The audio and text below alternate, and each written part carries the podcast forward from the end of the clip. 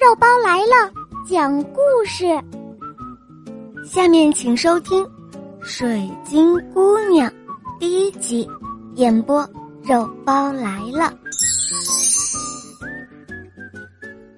从前有一个浑身透明的、漂亮的玻璃小姑娘，因为她的妈妈在快要生她的时候，曾经希望得到一套玻璃茶杯。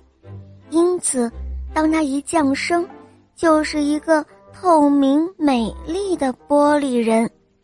这个小姑娘就被称为水晶姑娘。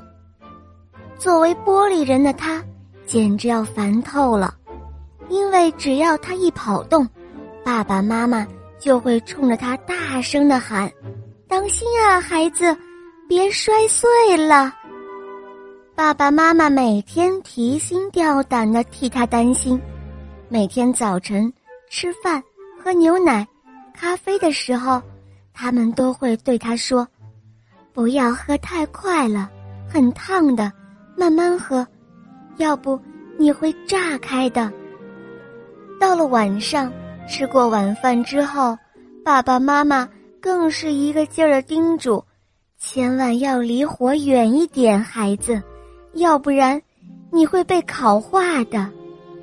就连他吃一块糖，别人都会知道，因为他的身体是透明的。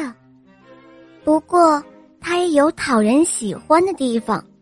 谁如果用手指轻轻的弹他一下，他的脸蛋儿就会发出水晶一般清脆的声音。如果他穿上一件，薄薄的纱裙子，在阳光下，裙子也显得格外的晶莹。还有，她洗脸从来不用肥皂，只需要用一点点清洗玻璃的去污粉就够了。她和别的小朋友一样，每天都要去上学。上学的时候，妈妈便会在她透明的头发上系一个可爱的蝴蝶结。上面绣着“易碎”两个字。班里的女同学们都非常喜欢她，因为她的水晶嗓子特别的动听，所以她的音乐课考试在班上从来都是第一名。她的作文文风清朗，大家都喜欢读。特别有趣的是，在考试的时候。同学们可以透过他的身体抄袭他的答案。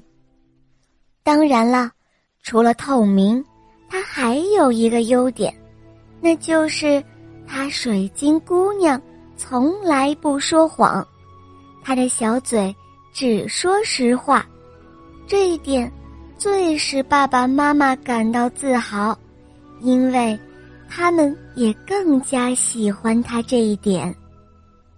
这一年，爸爸妈妈为了奖励他，答应在他过生日的这一天，满足他提出的任何要求。